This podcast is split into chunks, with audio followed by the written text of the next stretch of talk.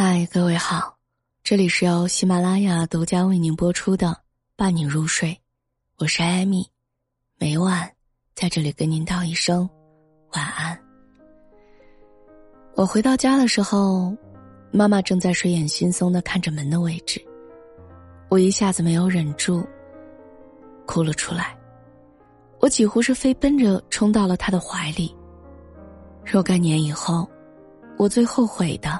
一定不是刚刚一脸错愕和哀求的想要挽留我的渣前任，而是在拥抱妈妈的时候，想的竟然不是这个美丽的女人为我在白炽灯下许好了多少青春。我用嘟嘟囔囔的语气和时断时续的啜泣，以及没有预兆的突如其来的大哭，讲完了我和前任的点点滴滴。妈妈始终在旁边看着我。时不时的轻轻拍拍我的背，在我说到“我爱他”的时候，他没有皱眉；在我说到“我恨他”的时候，他没有点头。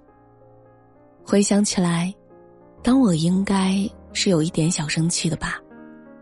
妈妈看着自己的样子，就好像看着胡闹的小动物，又好像是长不大的孩子。没有欢喜，没有悲痛，仅仅是看着。我当时并没有意识到，妈妈看着我的眼神，其实是在看年轻时候的自己。慢慢的，我睡着了。我好像做了一个不长不短的梦。梦里，我看到了一个长得很好看的人拥抱了我，我推了两下，没有推开。下一幕。他牵着我的手在海滩边欢快的跑着，我好像是在笑吗？然后就是在树荫下，我抱着膝盖，一个人落寞的表情。仔细看，是哭出来了。那个人并没有出现，而接下来他出现的时候，却像是一个恶魔一样的张着血盆大口，脸上是狰狞罗刹。而我，像是一个胡闹的孩子，不知所措的小动物，露出着惊慌无措的神情。我突然意识到了，那并不是我，而是年轻时候的妈妈。那个长得英俊的恶魔，是妈妈的初恋男友吗？接下来又切换了几张画面，画面里的妈妈慢慢长大了。但是他依然会有一些惊慌，依然会有一些不舍。画面里的男性画幅来了又走，他们都曾经和妈妈谈过恋爱吗？他们都辜负了妈妈吗？